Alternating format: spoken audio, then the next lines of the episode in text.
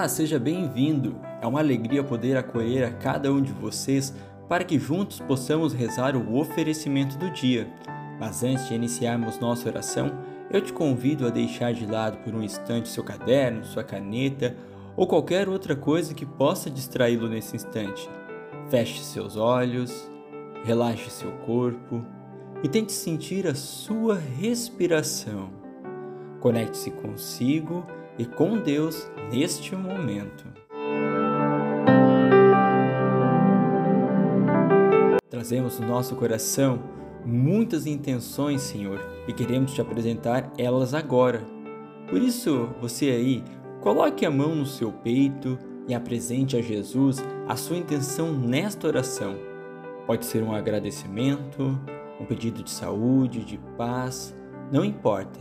O importante é apresentar para Jesus. Eu quero agradecer pelo dom da minha vida, por esse dia novo que o Senhor coloca para que nós possamos viver, pelos meus estudos, pela minha família e também pela minha saúde.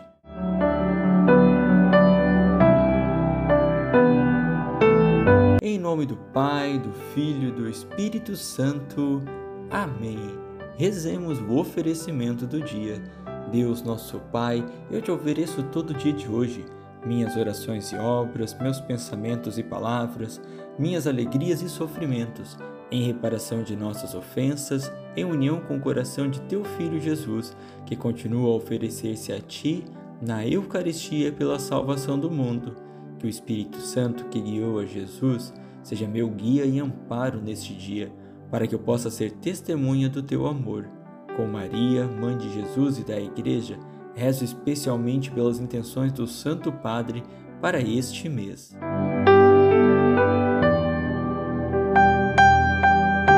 A palavra de Deus ilumina nossa vida, nossos passos. De ouvidos atentos e coração aberto, ouçamos o que o Senhor vem nos falar. Proclamação do Evangelho de Jesus Cristo segundo João. Glória a vós, Senhor. Naquele tempo disse Jesus à multidão: Ninguém pode vir a mim se o Pai que me enviou não o atrai, e eu o ressuscitarei no último dia. Está escrito nos profetas: todos serão discípulos de Deus. Ora, todo aquele que escutou o Pai e por ele foi instruído, vem a mim. Não que alguns já tenham visto o Pai, só aquele que vem de junto de Deus viu o Pai. Em verdade, em verdade vos digo: quem crê possui a vida eterna.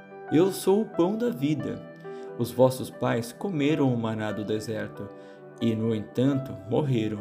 Eis aqui o pão que desce do céu. Quem dele come nunca morrerá. Eu sou o pão vivo descido do céu. Quem come deste pão viverá eternamente, e o pão que eu darei é a minha carne, dada para a vida do mundo. Palavra da salvação Glória a vós, Senhor.